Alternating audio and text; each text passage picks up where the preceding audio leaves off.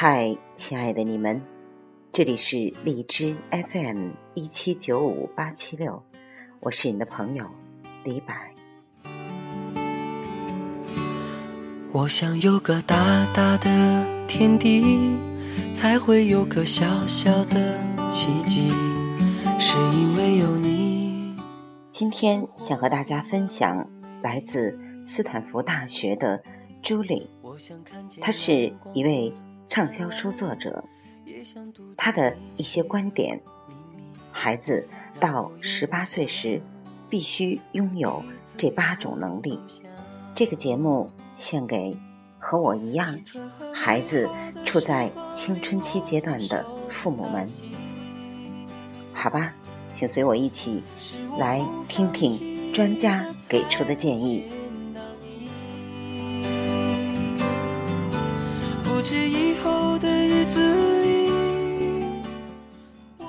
作为父母，在孩子十八岁高中毕业的时候，我们对他们的期望是什么？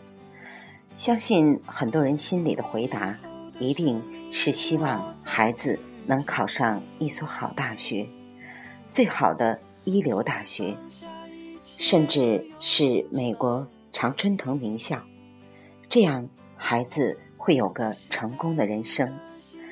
为此，在十八岁之前，我们对孩子的培养大多是按这个标杆来的：优秀的学习成绩，出色的音乐、体育才艺，在各种竞赛中拿奖，到处做义工，组织活动，做领导。总之，为申请名校积攒了一个一个的亮点。可是，在我们陪着孩子。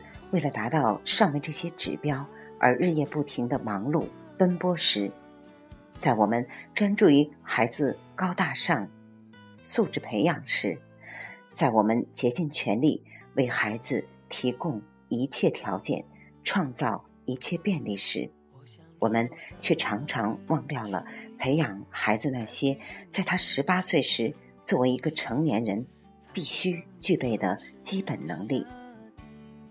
记得前几天看到这样一则新闻：十七岁的魏永康以总分第二的成绩考进中国科学院高能物理所，成为硕博连读的研究生。但事与愿违，脱离了母亲的照顾后，魏永康失控了。他完全无法安排自己的学习和生活，热了不知道脱衣服。大冬天不知道加衣服，穿着单衣，吸着拖鞋就往外跑。房间不打扫，屋子里臭烘烘的，袜子、脏衣服到处乱扔。他经常一个人窝在寝室里看书，却忘了还要参加考试和撰写毕业论文。为此，他有一门功课记零分，而没有写毕业论文。也最终让他失去了继续攻读博士的机会。最后，魏永康连硕士学位都没拿到，就被学校劝退了。让你们能拥有真正爱的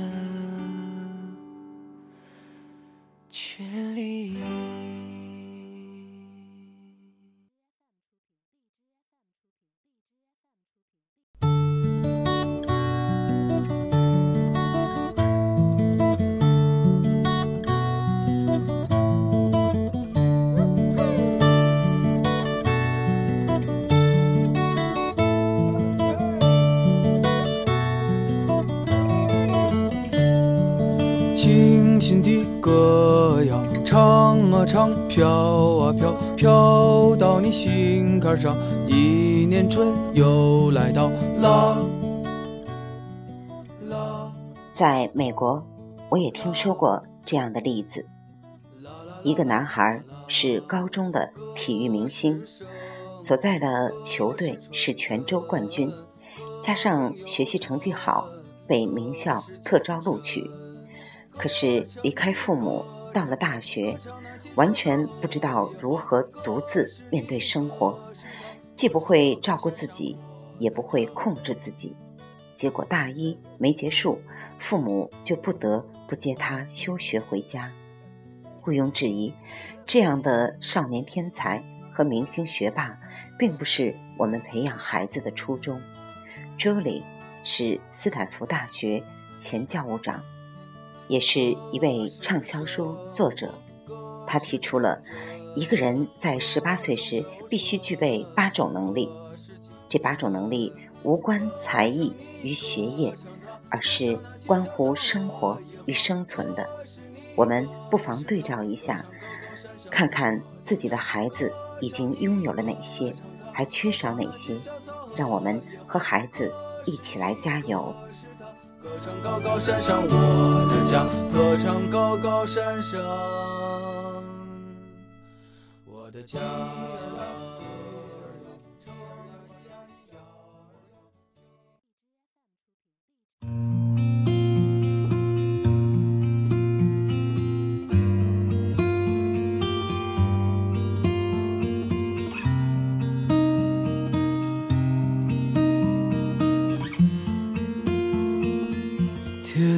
赤脚追晚霞，玻璃珠贴个英雄卡。一个十八岁的人必须懂得如何与陌生人交谈。今天的社会，每一个家长出于安全考虑，都在不停的告诫孩子不要与陌生人说话。可是十八岁以后，无论孩子进入大学，还是走向社会，他们都不得不离开学校和家庭熟悉而舒服、安全的环境，独自面对陌生的环境和陌生的人。新的同学、教授、大学里的工作人员、银行、医院、商店里的人、雇主、同事、顾客等等，这些不再是需要孩子们提高警惕、戒备的人。而是他们每天生活里必须打交道的人，局促、紧张、词不达意、吞吞吐吐、目光游离、手足无措，这些都是常见的陌生人交际恐惧症的表现。而一个十八岁的人，如果还有这些表现，主要原因就是他没有从孩子过渡成为一个成年人。不具备应有的成熟。记得两年前的四月，我们陪着大女儿去杜克大学参加被录取的学生举办的开放日活动。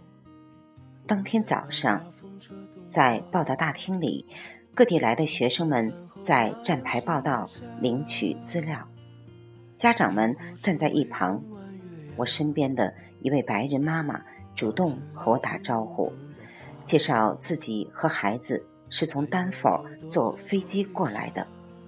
我们正聊着，他的儿子走了过来。他马上对儿子说：“这位女士是从俄亥俄州来的。”那个男孩立刻转向我，很自然地伸出手，对我说：“非常高兴认识您。”男孩说话沉稳，握手时眼睛看着我，大方而有礼。再加上身上穿着正式的衬衫、西裤和黑色的皮鞋，举手投足完全看不出来是个正在校的高中生。我想他的父母一定早早就培养他这样和成年人打交道的。我们华人家长总是习惯把进入青春期、已经上高中的子女还当作孩子对待。我们和孩子谈话的方式，以及我们在社交场合把孩子介绍给其他人的方式，都让孩子们感到他们还没长大，所以他们缺乏与成年人平等交流的意识。在高中阶段，我们做家长的就需要培养孩子以成年人的方式与人交流，主动和人打招呼，做自我介绍。有礼貌的肢体语言，包括微笑着直视对方的眼睛，尺度适宜的握手，敢于提问，等等。一个十八岁的人学会成熟大方的交流方式，会让对方在初次见面就很快产生尊重和好感，而不是因为年轻而受到轻视。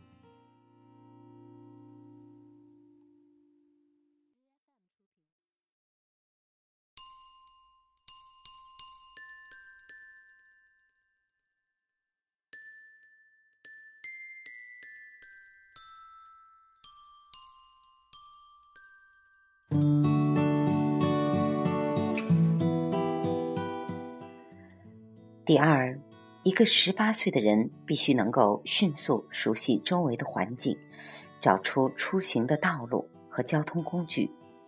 在美国，从小到大，家长一直是孩子的司机。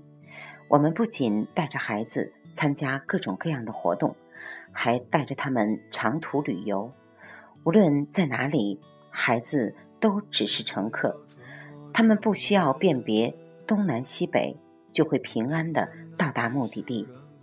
可是，当他们来到一个陌生的城市、陌生的校园，或者是在暑期实习期短期居住的一个城市里，一切都要靠自己。所以，他们必须懂得如何快速找到出行路线，怎样冷静沉着的面对。混乱的交通路况，怎样给自驾车加油？怎样制定长途出行的计划？等等，能让自己在陌生的环境中迅速熟悉、适应周边的道路交通环境，这其实是非常重要的一种生活本领。第三呢，一个十八岁的人必须能够管理自己的学业。或者工作，明确课业量和工作量的轻重，牢记各种任务的截止时间。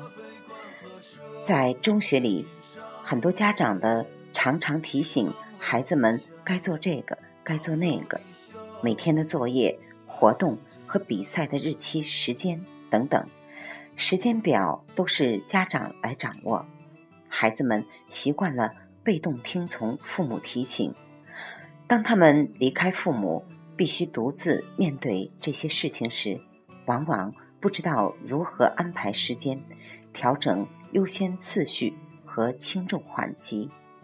于是，有人平日里沉湎于游戏网络，到了该交作业的时候，最后一晚熬夜也赶不出来。所以，我们做家长在高中时，不妨放手。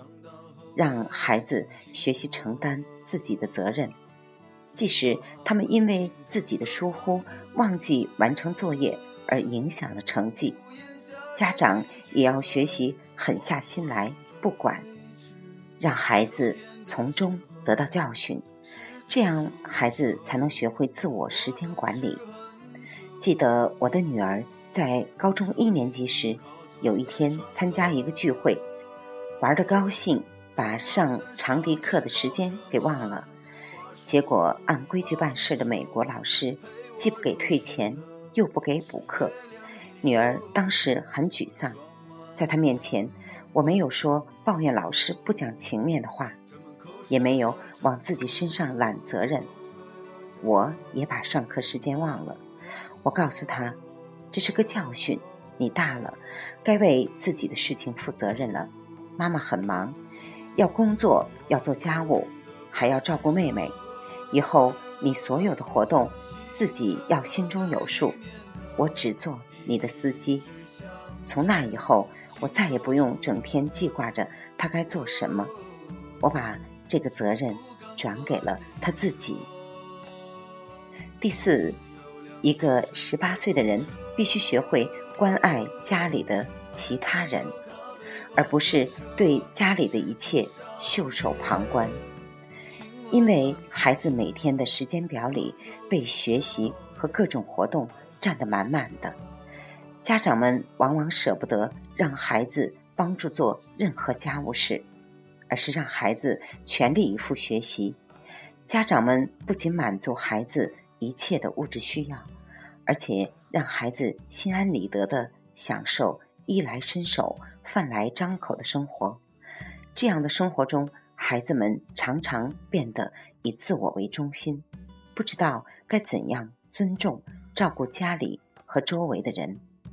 为了不让孩子成为一个自私、冷漠、不受欢迎的成年人，家长们要让孩子日常为家里做那些只是刷刷碗、倒倒垃圾、削苹果这样的小事，从而培养孩子关心父母、为他人服务的意识。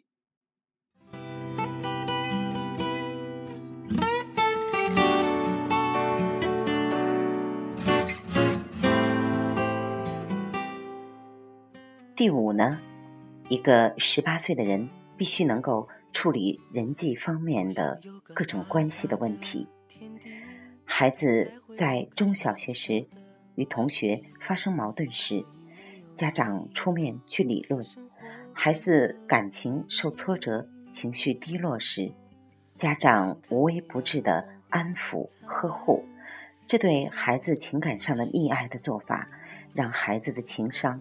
无法长大，无法在脱离父母的帮助指导下独自处理各种复杂的成年人的人际关系。所以，当孩子在学校遇到一些难缠的同学、朋友之间的矛盾时，父母不妨克制一下安抚的冲动，冷静观察，看看孩子是不是能够独立承担、独自解决。第六呢，一个十八岁的人必须能够应付生活中的大起大落，特别是孩子刚刚进入大学，生活里有太多的变化，大学课程难度高，作业多得让人喘不过气来，教授严厉而不讲情面，曾经是高中里的好学生，在大学第一学期的成绩。拿到一个 C，有些人接受不了自己的失败，心理崩溃，甚至会产生自杀、自虐的念头。所以，培养孩子的心理抗压能力是非常重要的。褪去完美主义的念头，拥有一颗平常心，这样孩子才能够习惯和度过人生路上的起起伏伏、沟沟坎坎。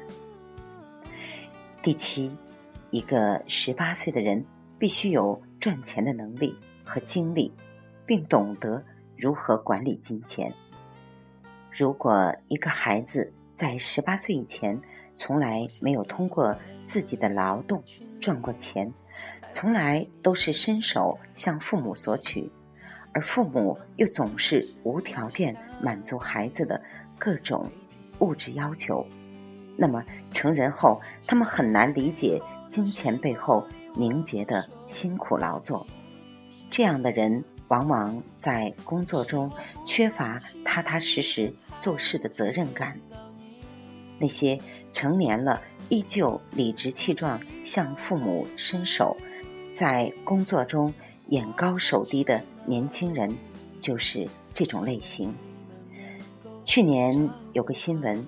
湖北荆州一名二十岁的女孩看中了一部手机，但两千多元的价格超出了爸爸的经济承受能力，爸爸不同意买，她竟一气之下冲到马路上，横卧在路上，以这样的方式跟爸爸赌气，最后还得警察在旁边保护他，免得他被车压到。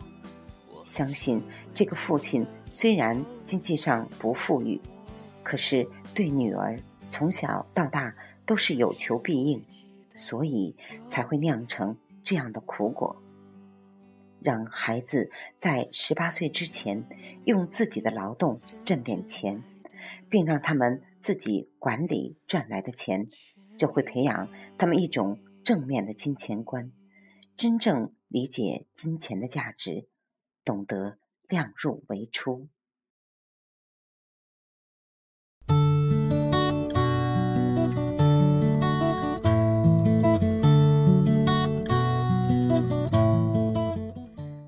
最后呢，一个十八岁的人必须能够承担风险。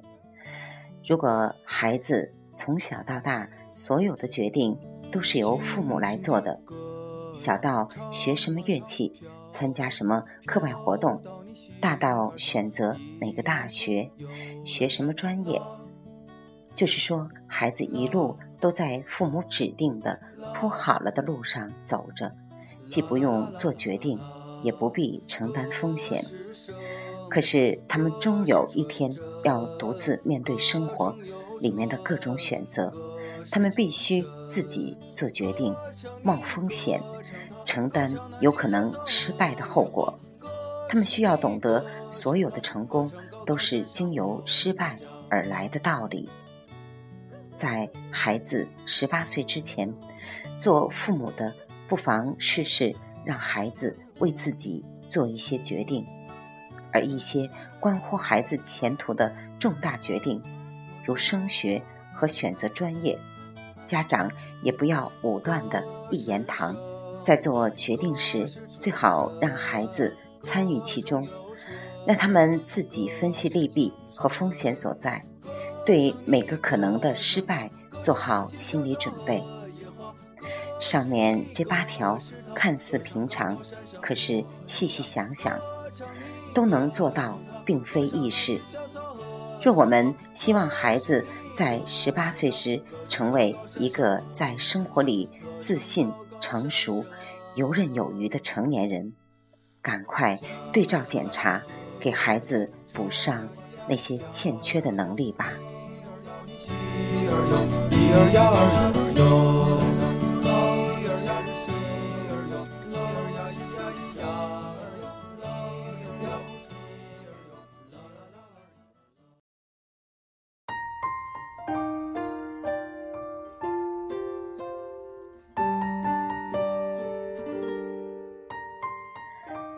嗨，亲爱的朋友，不知道听完这八条建议，你有什么感受呢？我仔细的对照了一下我自己和我身边的朋友，我发现我们这些做父母的，时常会低估我们孩子的能力。